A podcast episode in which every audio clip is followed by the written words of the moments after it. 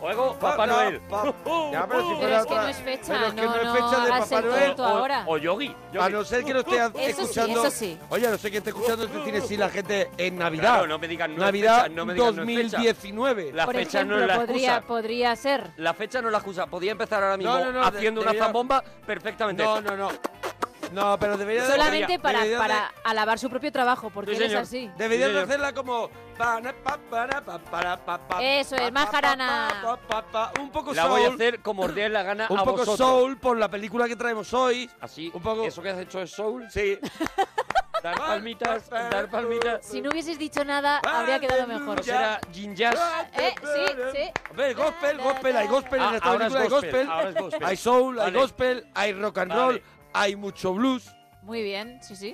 Hay todo eso porque no solamente, como dice su título, hay blues, sino que es un momento donde la música estaba un poquito, no se sabía bien Había una mezcla, había una... una No, lo que había, lo que había es que no tenían, no tenían claro a dónde querían ir y ellos lo que consiguieron con esta peli es rescatar a los clásicos y decir mientras que os aclaráis con las nuevas mo- con las nuevas tendencias, nosotros vamos a rescatar todo esto que tenemos aquí. Gente que en otro momento no hubieras tenido en esa película y pudieron tener porque todo el mundo al que llamaban Claro, estaba, que ahora son estaba de capa caída. eso es, son estrellas. Todos estaban de capa caída, todos te- no estaban, co- todos no tenían, nadie tenía curro casi. Y ahora y son todos decían que sí. Y, a- y ahora son mitos. Y fueron anteriormente Y muchos. habían sido, habían sido y habían mitos. sido, pero, pero los pillaron en ese momento, es. pudieron hacer esa recopilación de talento tan brutal que nos encontramos en la película y pudieron hacer una peli que, que nace, nace del, del placer de, de uno de los protagonistas por este tipo de música Sí, y de Dan Aykroyd, de Dan Dan Aykroyd, Aykroyd, que es el, por- que, el que de verdad construye el la blues, peli. Eso por es. el blues, ¿no? Por Bueno, el blues, por el soul. en general por la música negra, ¿no? que Sí, se fue sí, también, sí, sí. ya lo contaremos, uno de los problemas que, que desgraciadamente tuvo la película, ¿no? En su momento para el estreno y para, y para haber tenido más éxito todavía del que tuvo, que tuvo muchísimo, ¿no? Pero es verdad que el, el amor de Dan Aykroyd hacia la música negra es la que es lo que empieza a conformar esta, esta, esta película. La Sí. mezcla de John Landis y de John Landis y el delirio. Bueno, es, es una es una peli que, que según, Belushi, pues- según escuché yo, hab- habían escrito escrito Dana Aykroyd, eh, John Belushi y su y su pareja, la pareja de John Belushi. Entre los tres fueron fueron pergeñando esta esto que luego se convertiría en unos pequeños sainetes ahí en Saturday Night Live hasta Sí, que lo- hasta que dijeron vamos a desarrollarles una vida. a lo esos que señores". hicieron lo que hicieron realmente es eh, bueno inventarse ellos se conocen haciendo eso en el Saturday Night Live en ese programa mítico de, de Estados Unidos donde han nacido casi todos los cómicos que conocemos que vienen de Estados Unidos han nacido allí en Claro, ese ahí, Saturday Night Live ahí es Bill donde Murray, se ahí hacen está famosos Eddie Murphy, Todos, Steve todos. Martin. Todos todos los que y, eh, el Jim Carrey o sea todos los que conocemos prácticamente Adam Sandler. han, han salido de allí no bueno pues ellos se conocen haciendo un sketch vestidos de abeja en el que eh, eh, pues se percibe el buen rollo que hay en esa pareja, ¿no? Dan Aykroyd y John Belushi. Y a partir de ahí, eh, Aykroyd, un poco por proteger a John Belushi, que ya por aquel entonces estaba muy arriba en el tema drogas y en el tema, bueno, hablaremos mucho de drogas en Ujú. esta película porque las drogas estuvieron presentes durante todo el rodaje por parte de todos los que participaban Sí. allí en esa película, ¿no? Eh, eh, y Dan Aykroyd un poco por, por tener a su amigo John Belushi controlado, se lo empieza a llevar a un bar al que, al que va él, en donde suena blues.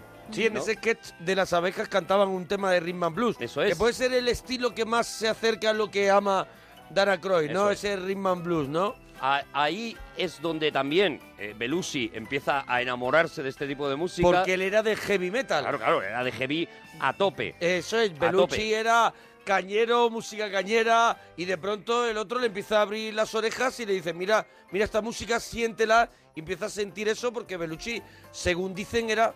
O sea, dentro de él había un gran músico. No solamente había un gran bailarín, que solo hablaremos, hablaremos como pu- pusieron bailarines callejeros en, los, en las primeras escenas. Mm. Bailarines callejeros me refiero a gente inexperta, Sí. hasta que se dieron cuenta lo bien que bailaban. Lo bien que bailaban, Ellos sí, y ellos. dijeron, oye, traer ballet profesional para que esté con esta gente. Sí, sí, sí, sí, Sí, claro, sí. claro. Ellos, eso, empiezan a, a, a- a unirse con ese amor a la música y demás, empiezan a fabricar a los Blues Brothers, estos personajes con esos trajes indiferentes ante todo, chulescos y demás. Y ya hay un momento que dan el salto de vamos a sacar un disco. Eh, eh, en realidad es primero el disco Que lo de los Blues Brothers. Hombre, Claro, sin el disco no hubieran hecho la peli. No habría salido la el peli. disco es millones y millones y millones. El disco lo revienta completamente, es lo que tiene el éxito brutal y es cuando de verdad una productora se plantea, oye, eh, tenemos unos tíos que son actores y cantan, vamos a hacer una película Sí, musical. la- los personajes ya también eran conocidos de la Claro. televisión. Claro, claro, vamos a hacer una película musical. Así es, y con la unión de John Belushi, como nace, ¿cómo la decimos en castellano? En inglés. ¿no? Yo creo que... The, The Blues Brothers.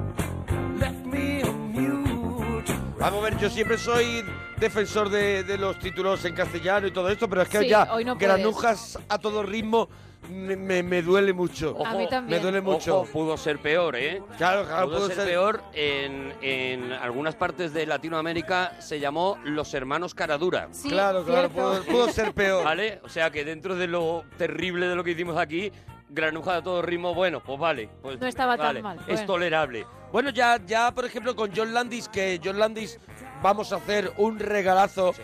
sobre John Landis porque tiene, grande. tiene grandes películas. Entre ellas ya había trabajado con Bellucci. Ya sabía con qué personaje se enfrentaba. Él lo había tenido en Desmadre la Americana con ese personaje que hacía que era la locura y sabía lo que iba, que- que- de qué mimbres dependía John Landis y el material era bueno. Claro, no, hombre, sabían perfectamente, se conocían todos, porque Landis ya eh, también había trabajado en el Saturday Night Live, también había trabajado con Dan Aykroyd y luego trabajaría muchísimas más veces con Dan Aykroyd.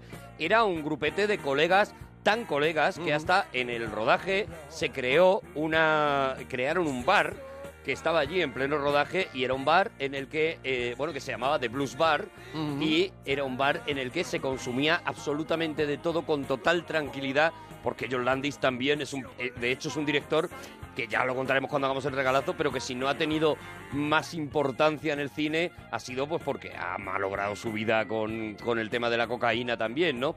Y como faltaba así poquita gente animada, llamaron a Carrie Fisher porque Carrie A Fisher, Carrie Fisher, a por lo que pocas sea- cosas- a pocas cosas no se apuntaba Eso Carrie es, Fisher. Carrie Fisher te, te- te levanta un cumpleaños. Ah, el rodaje, pues fue como todos los rodajes. Oye, pasó, pasó muchísima gente importante por ese rodaje. No, Solo claro. digo Spielberg, por ejemplo. Bueno, bueno, ya lo contaremos, lo que hace un contaremos. cameo. Pero, pero el rodaje, pues fue como eso, como todos los rodajes con John Belushi. O sea, los rodajes con John Belushi eran un auténtico caos.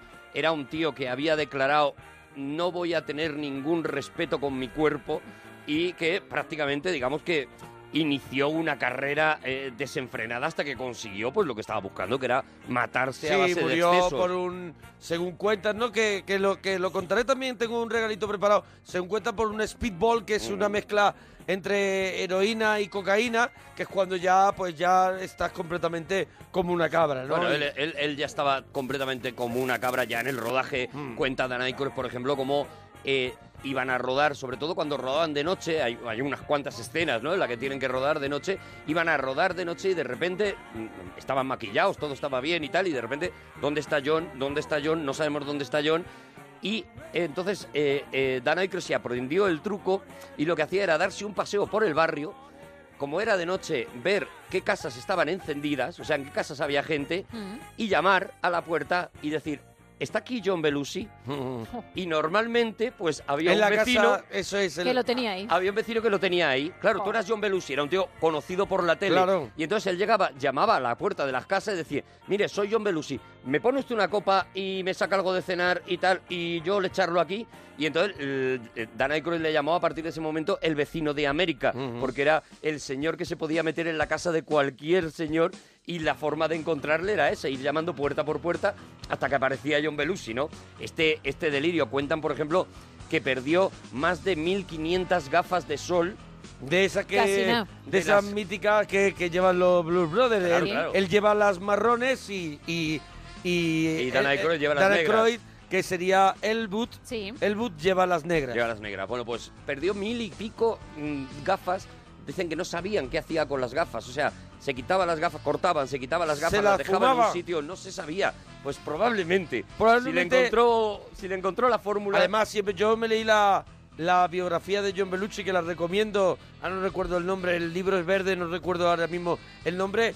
Y, y él ganaba muchísimo dinero que ya tenía gastado. Claro, claro, O sea, ganaba muchísimo dinero que ya, gas- que ya tenía gastado. Entonces, era un sinfín y él vendía todo lo que se... O sea, su vida, aparte, no era porque fuera el go- golfo con él mismo, sino porque también lo compartía. O sea, que él de pronto podía gastar un montón de dinero por hacer una fiesta con Claro, amigos. claro, no, Sí. no, no, la- las liaba muy gordas. Eh, de hecho, el, el presupuesto de la, de la película se duplicó en un momento determinado y fueron a, a John Landis a decirle, mira, eh, nos estamos yendo de presupuesto y yo creo que es porque estaba utilizando demasiados coches. A lo mejor no tienes que utilizar tantos coches.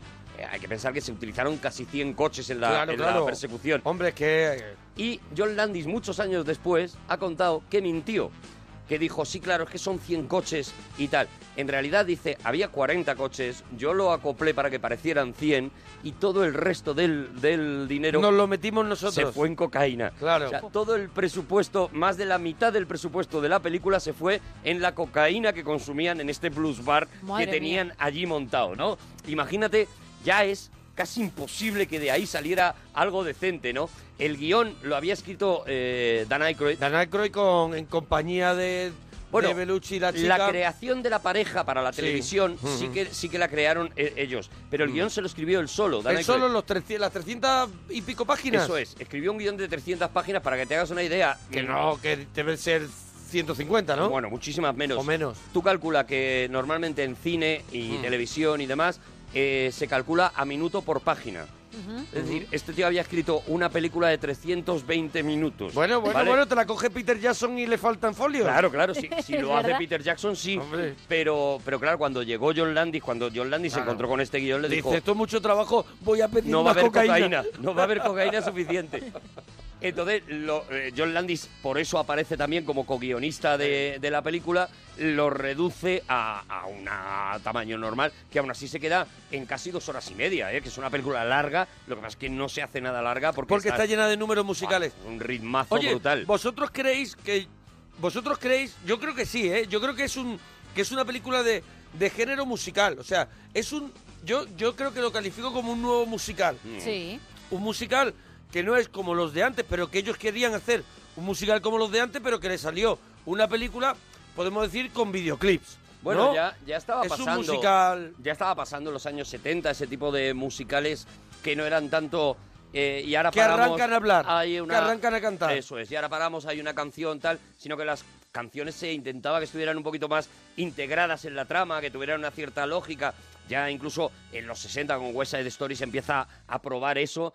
Y en realidad esta película evidentemente es un musical porque hay números musicales, números de baile, eh, eh, momentos en los que estamos viendo únicamente a un tío cantar y cuatro o cinco bailando. Sí, el número de James la- Brown, por ejemplo, es un número de James Brown todo el rato. Sí. Y hay un momento ahí de- que, que interviene la peli, pero, pero vemos muy a poquita, James muy Brown. poquita, claro, pues eso es lo que lo que ellos querían hacer, ¿no? De hecho, lo que se inventa es una trama muy básica que en realidad solo les está dando excusa para ir de un sitio a otro, porque si lo pensamos es una road movie lo que, lo que vamos a ver, Sí. eh, para darle una excusa de, una, de un sitio a otro para encontrarse a cada uno de los miembros de, este, de esta banda que quieren formar y tal, o a alguno de los cameos que vamos a ir, de los que vamos a ir hablando ahora, y, y- y que haya un número musical que está allí y que lo gozas porque, porque claro, porque tenemos algunos de los más grandes, ¿no? A mí me flipa ya, digo por entrar ya en la peli, me flipa ya nada más empezar esta película que sabemos que luego va a ser un auténtico delirio,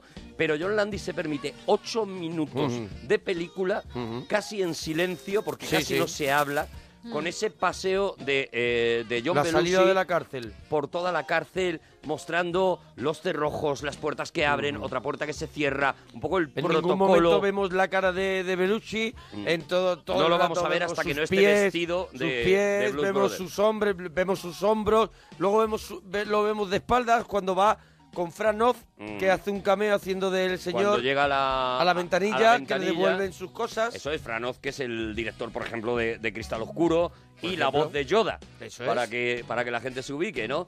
Es el primero de los cameos que nos vamos a encontrar. Pero me flipa esa- esos primeros ocho minutos en los que John Landis dice, bueno, mm, vamos Ya tomárnoslo el cachondeo. Esto, esto eh, podría contarlo en un minuto porque en realidad es un tío saliendo de la cárcel y su hermano recogiéndolo. Pero no me da la gana y quiero hacer esto para, primero yo creo que para demostrar que sé rodar, ¿no? Aunque luego, luego lo demostrará en una demuestra. persecución La persecución brutal. en el centro comercial es brutal. Bueno, sabes que la persecución, aunque ya llegaremos a ella, sabes que la persecución eh, está rodada, está planificada de tal manera que muchos de los juegos de GTA eh, hacen homenaje a esta persecución de, de granujas a todo ritmo copiando algunos, copiando exactamente algunos de los De los planos momentos. y tal, porque los diseñadores de, de- el momento de del GTA puente levadizo, por ejemplo.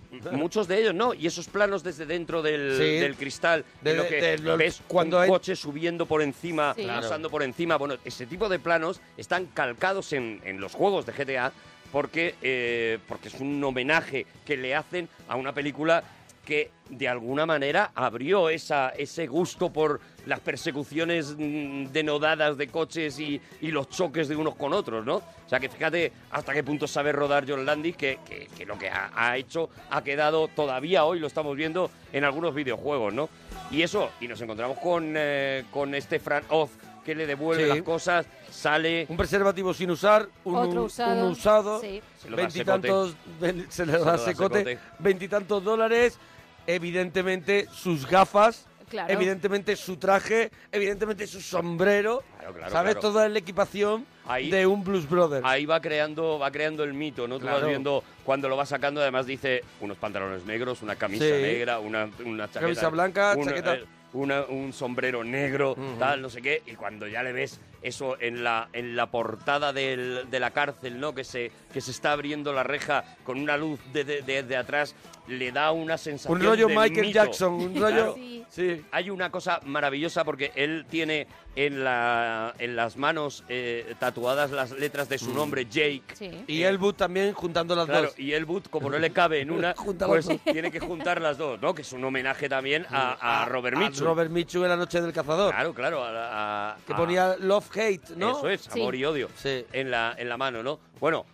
vemos cómo este Elwood recoge a su hermano, cómo se van en ese coche. Ya nos presentan el Blues Móvil, que es un coche... Un eh, coche de policía. Claro, un coche tuneado por la Ujú. policía, mangado o conseguido de maneras muy raras por Elwood. pero que está muy preparado para la policía Completamente. para, para, para perseguir a, a malhechores, para, para aguantar el trote y está en manos de unos sinvergüenzas. Sí, ¿Sabes señor. qué? Ese coche es un Dodge Monaco. eh, ser- esto me lo he buscado, claro. Sí, claro. Claro, Es claro, un tú de Dodge. Oh, no lo Monaco sabías tú. Sedán del 74, Sí. ¿vale? Es un coche que ya en aquella en aquel momento ya era un coche en 1980, ya era un coche que había de alguna manera se había convertido en un clásico Había abandonado el parque de coches. y que todos los coches que persiguen a, a los eh, a nuestros Blues Brothers Sí. en la película son exactamente de la misma marca. O sea, todos los coches que aparecen en la película son de esa misma marca que debieron pillar, pues, no sé, en Hombre, un una outlet. buena partida. Debieron Al pillar por en un outlet. sí. O el mismo que le traía unas cosas le traía Claro, otras. dijo, venga, pues todos los ciento y pico coches que aparecen en la persecución final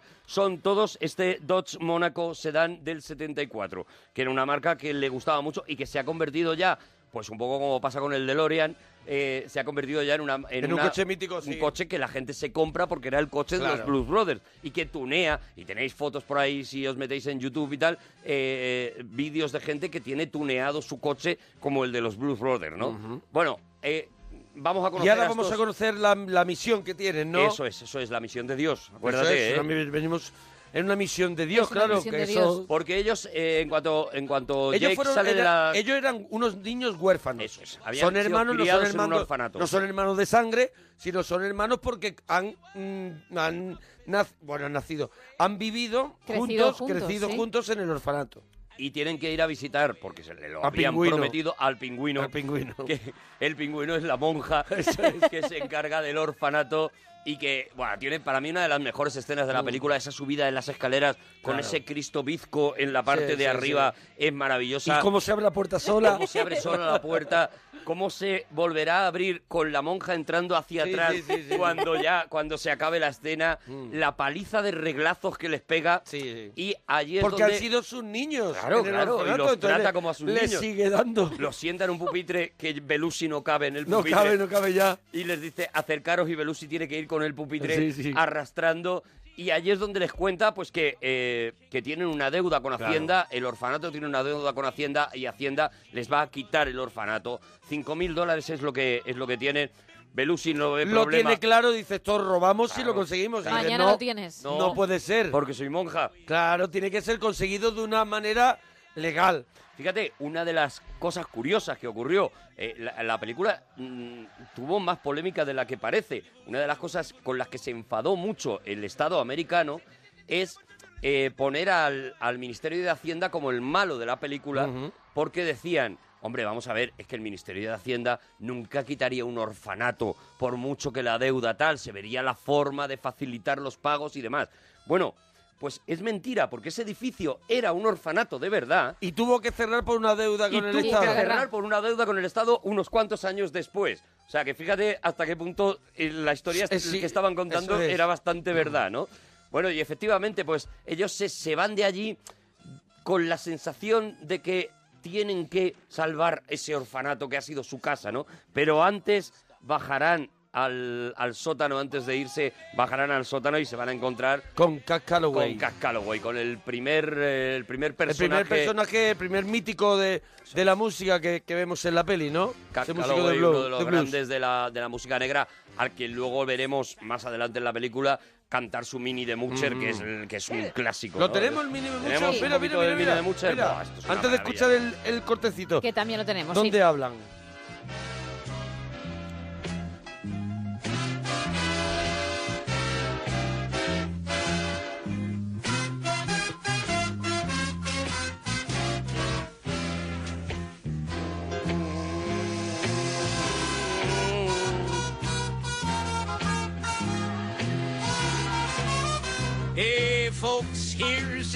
Story about Minnie the Moocher. She was a low-down hoochie coocher. She was the roughest, toughest frail, but Minnie had a heart as big as a whale. Honey, honey, honey, honey. Honey, honey, honey, honey.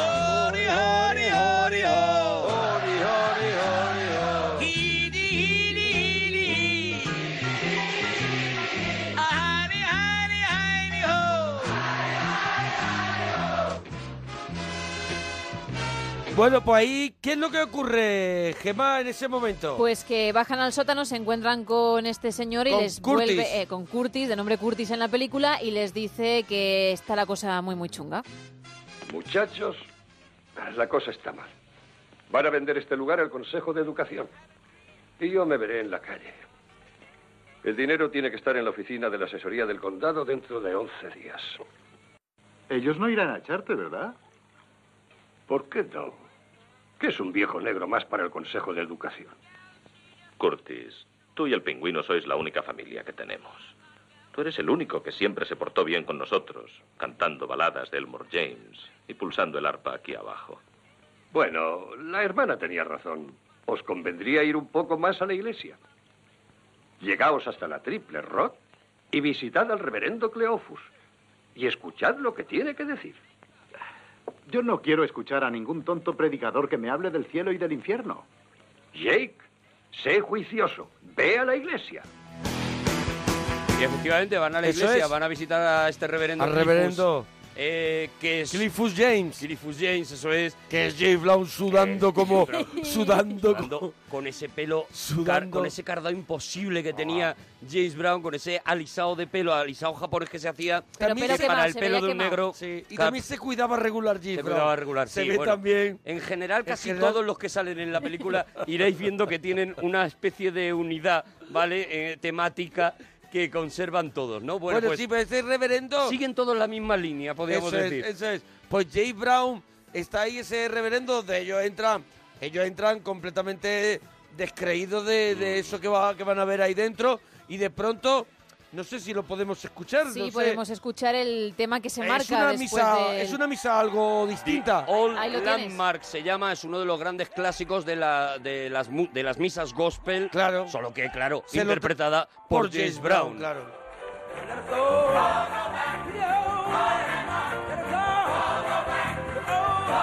Muy nerviosito. Sí, todos.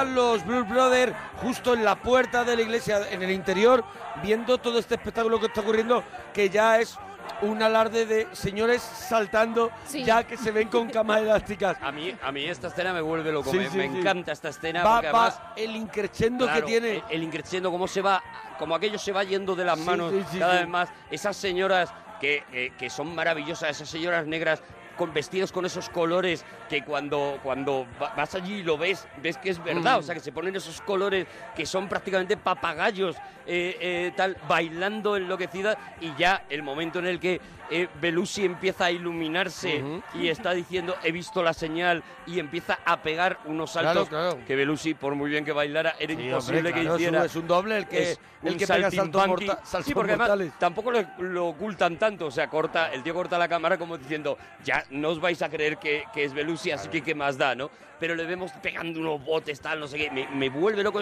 esta escena. No puedo verla sin que me pegue subidón. Me encanta. Pues ahí tiene una revelación, tiene, ha visto la luz como le La dice el banda, reverendo, la banda. el reverendo y de pronto tiene una luz y dice, hay que unir de nuevo a la banda. A la banda, eso es. Y entonces ahí empieza la gran aventura de los Blue Brothers, conseguir que toda la, reunir a toda la banda para dar ese concierto que les haría ganar esos 5 mil dólares que podrían salvar al orfanato. Pero este camino no va a ser un camino de rosa. No va a ser fácil, no va a ser fácil a pesar de que eso, vemos como en un momento determinado Aykroyd se queda muy serio y dice, ¿te has dado cuenta que estamos en una misión de Dios? Claro. Y esto les va a justificar todo, o sea, eh, eh, a lo, Lo largo bueno y de lo toda malo. la película, Claro. Hacer algo cosa- malo dice, bueno, es una ya, misión pero de es Dios. que es una misión Claro, de Dios. claro, claro. Eso es, es- a partir de aquí ya... Ahora, ahora descubriremos, ahora descubriremos otra parte importante, que es otra, otro de los palos en la rueda de los Blue Brothers, que es la aparición de Carrie Fisher, que en ese Sí, momento sí, era sí. también la pareja de Dana Croyd en la vida real. Habían sido, eran novios. Eso es, y era se pareja. Habían, se habían conocido, fíjate, en un restaurante comiendo, se habían... Ay, sí, sí, cuando tú Me ha ya la puedas. Cuando tú Me ya puedas. Pero, pero va, Sí. va, va a acople. Va de tos. Porque estaban en una cena, Sí. ¿vale? Y Carrie Fisher se atragantó con algo, Ujú. se puso a toser, se puso muy mala. Sí. Y Dan Aykroyd era el único que sabía hacer la maniobra Heimlich. Sí. Se la hizo a Carrie Fisher y La le salvó, salvó. la vida. Oh, y, a partir eso, de ahí se bonito, hicieron ¿eh? pareja. Qué bonito, le salvaron la vida y dice, Y ya, pero pues te aquí lo- un puntito. Te lo tengo que cambiar con darte un golpecito. Por eso he tosido. Porque quería ambientar muy bien la, la Pues historia. Carrie Fisher, que es la, eh, la pareja, es pareja en este caso A la de- que dejó plantada. a la que dejó plantada a Belushi, que son gente muy, muy traviesa, Sí. y se dedica toda la película a intentarlo matar. Es un poco el correcaminos. Claro, además... Es un eh, poco el coyote y el correcaminos. Sí. Esto solo te lo explican al principio, al Sí. final de la peli. O sea, Sí. tú durante, durante un montón, Claro. una buena parte de la Está peli, viendo una señora que quiere... lo que ves a Carrie Fisher que saca de Un repente bazooka. un bazooka y lo tira contra, contra la puerta del hotel donde sí, están sí. eh, Aykroyd y, y Belushi. O sea, eh, eh, y no te explican nada más. Además, derriba el hotel y ellos salen de entre los escombros y se hacen así un poquito, se quitan así un poquito el polvo, se ponen otra vez las gafas y el sombrero y siguen tan Ellos incólumes. y ya hay también creo que los alemanes.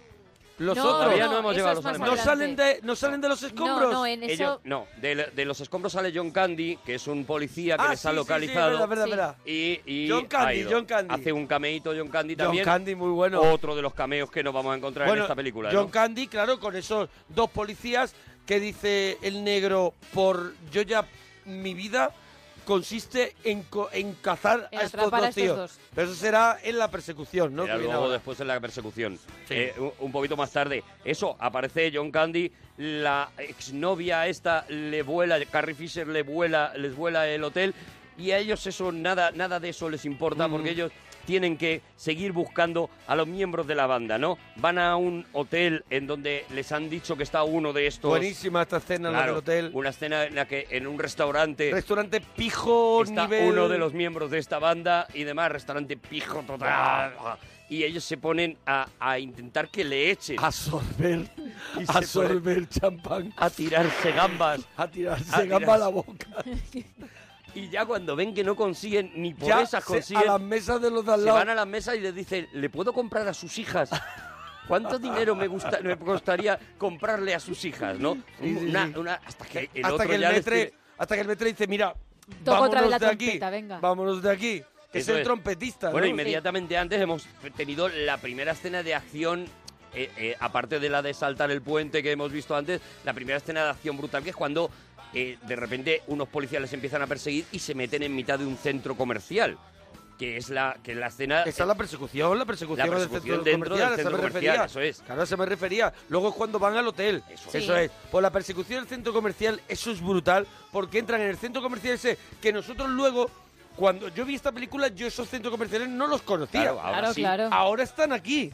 Pero ahí lo ves en la película y dices, claro, es el centro comercial, tal y cual que era Los- ahí. lo que ahora eh, eh, vemos en muchos polígonos. muchos de esos que son Claro, hay un Carrefour, no un un centro- Leroy Merlin, un Un Media Toys R Market y Us un sale Toys R Us. también. Pues eso con galerías de tiendas que ahora los tenemos eh, a porrón. Mm. Pues por esas galerías van los coches corriendo. galería van los eso coches. lo flipabas. Sí. Era, era muy heavy y aparte es lo que digo, o sea, la película está muy bien rodada, o sea, tú puedes rodar esa persecución mal o bien, ¿no? Y Landis sabe perfectamente cómo darte esa sensación de velocidad, De velocidad de- y cómo todo caos. se rompe. Y, y estás entendiendo Mm. una de las cosas más complicadas de, de rodar y de montar posteriormente una persecución es que tú entiendas en todo momento dónde están los coches, ¿vale? Eh, eh, no te vale como hacen Mm. muchos directores tramposos con colocar muchas escenas muy cortas de, de golpes y ya está, sino que si de verdad quieres contar bien esa historia, tienes que mostrar que el coche entra por aquí, que el otro coche le- sigue al, al rato, que entonces se van a cruzar aquí. Todo eso está perfectamente contado por la Sí, es una es un tío que tiene una, maestría una brutal para la acción. Una persecución es también una historia, es una Claro. pequeña película, es una es un cuento. Cuando- Entonces tiene que tener tiene que tener un argumento, una cuando, persecución. Cuando tú ves, por ejemplo, la última de Mad Max, eh, Claro. eh, que es una persecución toda, la, toda la película, película. Eso, es, eso es uno de los mayores alardes que puede hacer un director, que es contar una persecución, contarla bien y que tú no te pierdas en esa Y- persecución durante dos horas que dura la película. Y hubo ¿no? una persona que contó una persecución de una manera que hizo un gran alarde, que tiene parte de esta película, que es Spielberg, Mm. cuando hizo El Diablo sobre Ruedas. El Diablo sobre que Ruedas, es eso una es. historia que se basa en que un camión persigue a un coche. Es muy y, difícil. y es una y eso hacerlo una historia y que te entretenga y que te enganche es magia y una persecución dentro de una película es magia Es también magia, contarla. es de las cosas más difíciles de hacer, ya digo, por eso tiene tanto mérito, pues eso, lo que hizo Spielberg, lo que ha hecho eh, eh, Miller a- hace poco con Mad Max, o lo que hace este tío en, esta, en las dos grandes persecuciones de la película, lo que hace, contártelo sin trucos, sin truco barato, es muy complicado y está muy bien hecho, es una, es una locura, ¿no? La siguiente escena nos va a llevar a un sitio que es un sitio más mítico de lo que pues seguramente aquí conocemos, ¿no? Eh, la película está rodada en Chicago y la siguiente escena es donde nos vamos a encontrar a John Lee Hooker Mm. cantando en una calle, en mitad de la calle. Su boom boom. Eso es, su boom boom, ¿no? Bueno, pues eh, John Lee Hooker está en la calle Maxwell de Chicago y la calle Maxwell de Chicago, para que os hagáis una idea, es donde dicen que el blues se acabó convirtiendo en rock. Dicen, eh, dicen las, eh, eh, la calle Maswell era una especie de mercadillo en la calle en el que pues, la gente vendía. Artistas callejeros, ¿no? Era una especie de rastro, ¿vale? Vendían neveras, vendían las cosas viejas, ¿vale? Lo que pasa es que poco a poco allí se fueron asentando algunos mecánicos que arreglaban esas neveras, esos, esos electrodomésticos, lavadoras y demás, ¿no? Y los músicos empezaron a quedarse por allí cerca para que les fueran convirtiendo sus guitarras acústicas en guitarras en eléctricas. eléctricas, claro. ¿Vale? Eh, eh, esto hizo que poco a poco eh, se fueran reuniendo en la calle Master, en la calle, perdón, Maxwell. en la calle Maswell, los mm, más importantes autores de blues que había en aquel momento, los más importantes músicos de blues, y que poco a poco, poco a poco se Fueran fueran electrificando, electrificando, electrificando el, sonido el sonido y convirtiéndolo. Dicen que es en Chicago donde, donde, se, donde hace ese, ese paso. Dicen que por el día sonaba el blues porque eh, era lo que los eh, eh, viandantes y los turistas, digamos, de alguna manera toleraban, ¿vale? Era la música que ellos conocían y entonces les gustaba y daban propinas, pero que por la noche la frase que decían es en la calle Salía el, Maxwell... tío- el demonio a pasear. Eso es, en la calle salía el demonio a bailar. A bailar, eso Por es. la noche el demonio Sí. sale a bailar en la calle Maxwell. Sí, sí, sí, ¿Vale? sí, ¿Por sí. qué? Porque por la noche era cuando ellos cogían sus guitarras eléctricas y empezaban a convertir aquellas melodías, las empezaban a convertir en algo mucho más rockero, mucho más duro, ¿no? Mucho más heavy, ¿no? Pues ahí es justo donde nos encontramos con otro de los grandes, que es a John Lee Hooker, que está tocando ese boom boom en, en mitad de la, de la calle, ¿no? Y que hace otra de esas apariciones que dice, mira, yo ya solo con esto Claro, con me quedaba con la peli, ¿no? Un mítico, un clásico. Y ahora nos vamos ya, nos vamos a... A, A un esa- bar. A ese Al bar. bar, al bar. Al bar de Al bar de la hamburguesas. tristeza. Al bar de hamburguesas y, y de perritos y eso, donde... Y de hay- pollo frito. Hay varios personajes y habrá el mítico saxofonista eh, Malón, creo que era, de la, de la banda de los Blue Brothers, que está en la cocina así como de pinche. Sí. Está Matt Murphy, que es un guitarrista espectacular, que cuenta, cuenta la historia, cuenta la historia que cuando lo llama, lo- porque claro, reúnen a los músicos, unos músicos, algunos de los que habían estado en Saturday Night Live, que eran músicos de, de estudio, músicos profesionales, y a este Matt Murphy lo llama, Belucci es el que se encarga de llamar a todos los músicos que quiere que pertenezca a la banda, ¿vale? Entonces cuando llama a Matt Murphy le dice, oye Matt, queremos contar contigo en la banda y, vale, pero ¿y cuánto me vais a pagar? Dice, 650 dólares. Dice él, hombre, no me parece...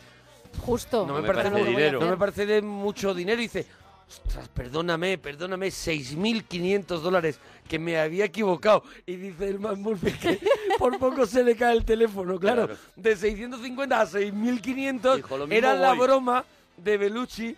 De ahí se me escapa el cero. un cero. Imagínate que te ofrecen 900 euros y de pronto te dicen, ah, Ah, ¿no? perdona, que son 9.000. Sí, sí, sí, sí. Claro, te cambia la vida, Claro. ¿no? Bueno, fíjate esa banda, esa banda de la que estás hablando de musicazos Sí, brutales musicazos. que tocaban en, eh, y hacían todas las músicas del El, Saturday el único que no pudo Night estar Live. es el pianista mítico calvo de. Saturday Night Live. Ese mítico no pudo estar porque no pudo rescindir el contrato con Saturday, Con Night, Saturday Night Live. Para, para, para hacer la peli. Pero ese es el único que faltó. Pero fíjate, eh, ¿sabes quién dirigía eh, eh, y además puso el nombre de los Blues Brothers a Mm. los Blues Brothers? Porque ellos llegaron allí y se querían llamar Jake and Elmwood, de Jake and Elmwood Blues Band o creo algo que así. sí lo sé, creo que sí lo y sé. fue el director de la orquesta, el director de la orquesta del Saturday Night Live, quien le puso nombre y es Howard Shore.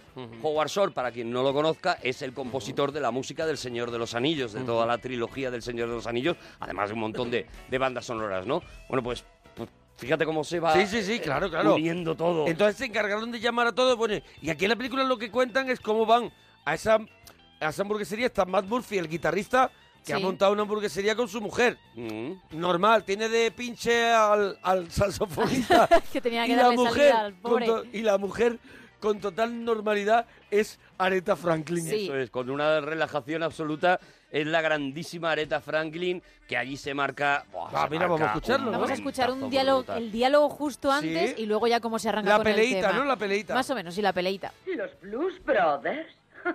Basura. Todavía te deben dinero, estúpido. Señora, ¿se sentiría mejor si supiera que lo que le pedimos a Matt es que nos ayude a cumplir una misión divina? Verá, cumplimos una misión de Dios. No blasfeméis aquí. No blasfeméis aquí. Este es mi marido, este es mi restaurante y vosotros vais a salir por esa puerta ahora mismo sin tu tostada de pan blanco seca, sin tus cuatro pollos fritos, sin tu refresco y sin Matt Guitarra Murphy. Bueno, escúchame, yo te amo, pero yo soy el hombre y tú eres la mujer, y yo decidiré lo que conviene a mi vida. Piensa bien lo que estás diciendo. Piensa bien en las consecuencias de tu decisión. Oh, cierra el pico de una vez. You better think, think,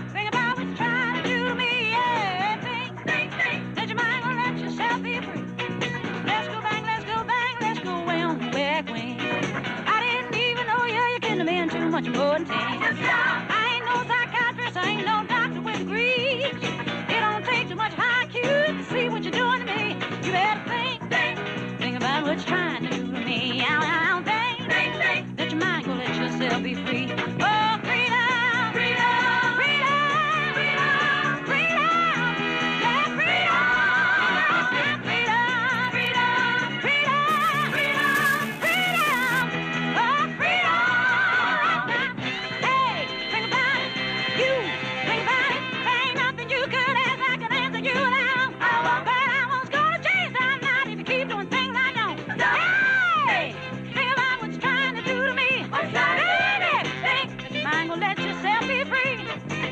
walking around every day playing games and taking scores. Trying to make other people lose their mind. Well, be careful you don't lose yours. Yeah, think, think, think about what you're trying to do to me. Yeah, yeah, yeah, yeah. Let your mind go, let yourself be free.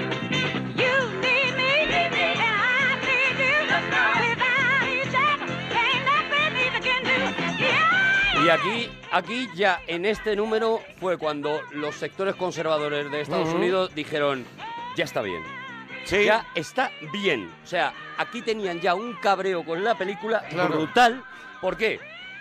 Porque, ¿qué pasa? Que en esta película solo van a cantar negros, música negra, y encima va a salir una mujer negra cantando una canción sobre la liberación de la mujer. Mm. ¿Qué está pasando? Bueno, ¿Qué intentaron. es esta modernez? ¿Qué Intentaron están tomando? que no se rodara la película eh, pidiéndole al alcalde de Chicago que prohibiera el rodaje en la ciudad. Intentaron también que en el centro comercial no les dejaran rodar con una presión brutal. Intentaron y consiguieron que en muchos lugares de Estados Unidos, en la- lugares más conservadores de Estados Unidos, no se estrenase la película hasta muchísimos años después por el cabreo Los monumental. represores, un poco, ¿no? Bueno, eh, a lo mejor te suenan los nazis de Illinois Sí, como sí, protagonistas sí, sí. también de esta Sí, película. sí, sí, Sí, algo, algo. Pues los nazis de Illinois son los que estuvieron todo el rato poniendo el palo en las ruedas Mm. a esta película y por eso eh, Aykroyd y, y John Landis se deciden a meterlos en la película y a tirarlos en el río como los tira después de ese discurso racista, eh, bueno, nazi total que estaban haciendo, ¿no? Bueno, pues es a raíz de, ya digo, de todas las intervenciones y del amor de, de Aykroyd hacia la música negra, que era lo que quería recuperar. Queríamos recuperar a, a un montón de cantantes negros que, como tú has dicho al principio, que estaban olvidados ya en aquel, en aquel instante, ¿no? Todos tenían, todos tenían posibilidad, o sea, todos tenían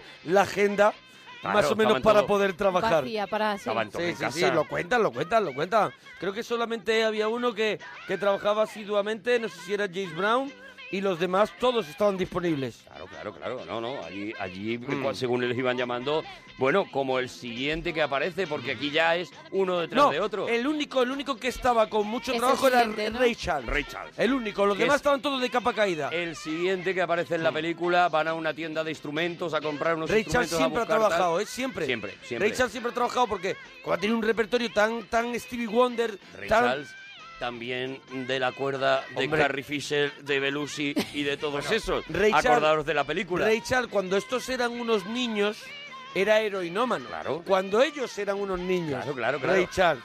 Y él llega allí después de un periodo en el que había conseguido limpiarse bastante y claro, se encuentra ese ambientillo y digamos que una de las Que se queda recaídas... un día en el, blas, en Digamos el que blues una, bar. una de las muchas recaídas, si habéis visto la peli, una de las muchas recaídas que tiene, pues la tiene a raíz de esta escenita muy corta en la que él se ríe además de su ceguera y tal, y es ciego, pero ve buenísima. perfectamente como hay un tío que entra un- perfectamente y tenemos, tenemos el momento... Tenemos un- el diálogo y luego también el La tema que canción- interpreta, sí. Oh, buenísima. Me destroza ver a un crío seguir el mal camino. ¿Qué tal este piano eléctrico, Rey? Ah, tienes buen ojo, muchacho. Es el mejor de la ciudad de Chicago. ¿Cuánto? Dos mil pavos y es tuyo. Puedes llevártelo a casa envuelto y te regalo las teclas negras. ¿Dos mil por ese montón de basura? Vamos, Rey. Ah, esto está usado. Ya no hay tensión en el teclado. Ah. Eh, discúlpame, yo no creo que haya nada malo en el teclado de este piano.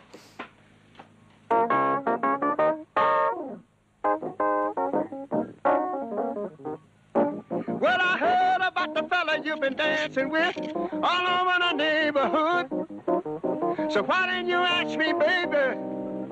Or didn't you think I could? Well, I know that the boogaloo is out of sight, but the shingling is playing tonight. But if that was you and me, I said, baby, I would have shown you how to do it right. Do it right.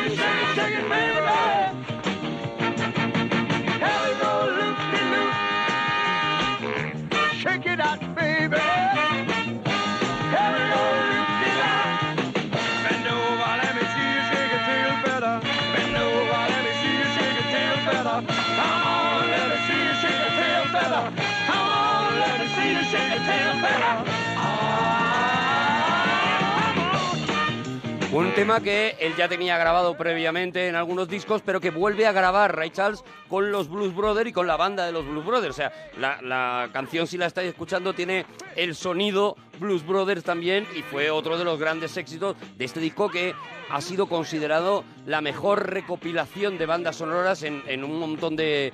Siempre seguida por la de Pulp Fiction, pero la mejor recopilación de, de canciones eh, metidas en una banda sonora de la historia del cine. Y, y- y bueno, y una escena pues también absolutamente brutal. Mira, ahora viene otra escena que eh, seguramente si habéis visto la película doblada Sí, no os dirá yo la he nada. visto en versión original. Ah, Si la has visto en versión original, a lo mejor has caído en una cosa que ocurre. Y es que eh, eh, vamos a ver cómo eh, Dan Aykroyd se dirige hacia una cabina, Sí. ¿vale? A, llama- a hacer una llamada. Mientras tanto estamos viendo a Carrie Fisher con un lanzallamas que, los va, que los va a freír otra vez, ¿no? Y en ese momento, Dan Aykroyd, le- eh, eh, Belushi le dice a Dan Aykroyd, ¿a quién vas a llamar?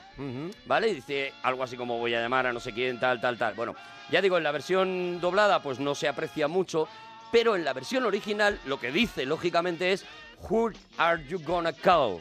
Who are you gonna call es, será, años después, en homenaje a esta película y a esa frase, porque eh, les costó mucho hacer esta, esta escena y se reían mucho y, se- y tenían muy buenos recuerdos, será el eslogan de los cazafantasmas. sí, muchos sí, sí. años después, ¿no? ¿A quién va usted a viene llamar? de eso a los es. cazafantasmas. Pues viene de esta escena, precisamente Ah, qué de esta bueno. escena viene el Julio Conacao, o Julio Conacol, o como, como se pronuncie correctamente, que no es como lo pronuncio yo.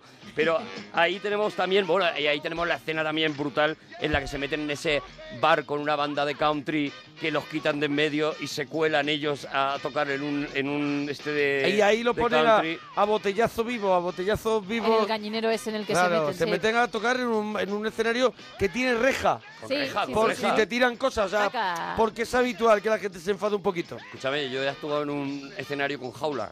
¡Ay! Claro. ¿Vale? ¿Vale? Que Por si también- acaso. Que sabes, sabes. que hemos vivido un poquito. Y aquí es donde vamos a escuchar el primer tema realmente de los Blues Brothers.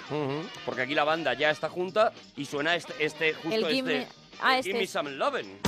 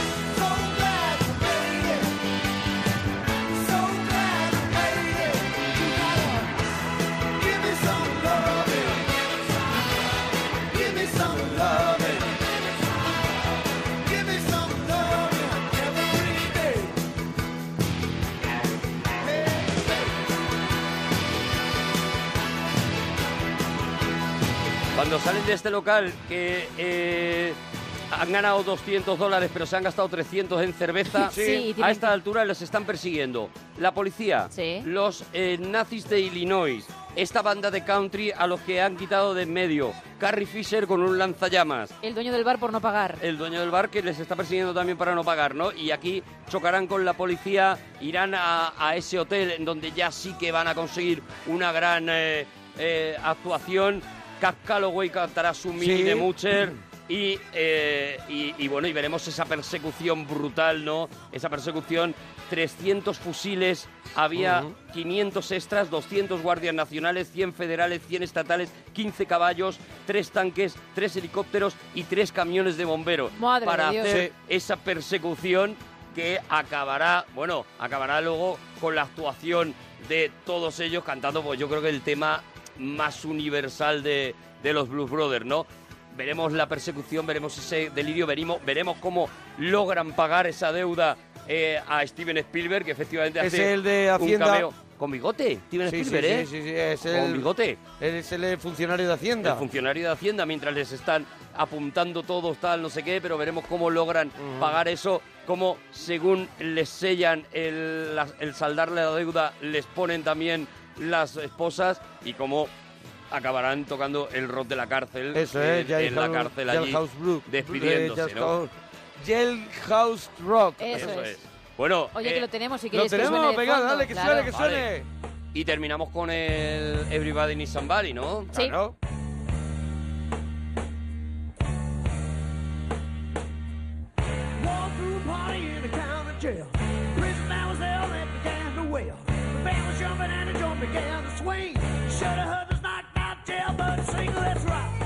Aquí en el rock de la cárcel van haciendo un cameo todos los que han ido saliendo a lo largo de la película cantando Sí. cada uno su parte, que es una joyaza, y incluso miembros del equipo que también, eh, del equipo de rodaje, que también hacen una aparición y cantan, ¿no?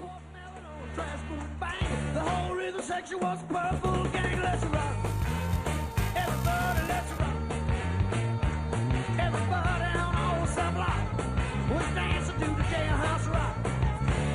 Bueno, 18 años después de que se estrenara esta peli, hicieron la secuela de Blues Brothers 2000, que bueno, que no llegó a tener el éxito de la original, pero bueno, con la- claro, la falta de Bellucci era muy fuerte, pero Bueno, estaba John Goodman, que lo hace muy bien, y está Eric Clapton, está Claro, Steve lo, Winwood, lo mejor B.B. de, King, de. Blues Brothers 2000 sí que son las apariciones musicales. La historia era, era bastante malota y, y aunque intentaron... Fíjate, Bueno, eh, la historia no está tan mal, es divertida. Bueno, a, Es divertida. A ti te gustó más. Fíjate, doblaron, bueno, doblaron, sí, doblaron el número de coches en Sí. la persecución de Blues Brothers 2000, 203 en vez de 103 que habían sacado en la primera. Claro. Y solamente fue superado unos años después por la persecución de Matrix, que destrozó 300 coches. Qué afán dijeron- por destrozar coches. dijeron, ¿Qué ya, ya vamos a dejar de hacer esta tontería. va Vamos a dejar este pone- pique absurdo. Pone 30.000 orcos con un ordenador. claro, pues por eso dijeron, vamos a dejarlo de este Claro. pique absurdo, ¿no? Se quedó ahí. Pero, pero bueno, sí, la Blues Brothers 2000 merece la pena verlo por la sale música muchísima sobre todo. gente y si te gusta la música es una peli adecuada para echar un buen rato. Oye, despedimos ya con Everybody el... Venga. somebody. Venga, eh, nos vamos para Vámonos, vámonos. espero que haya gustado, que nos lo pongan en Twitter, ¿no? Que nos lo pongan en Twitter, Gemma Ruiz, Mona Parroquia, Arturo Parroquia. Hasta Hasta ahora. mañana. We're so glad to see so many of you lovely people here tonight.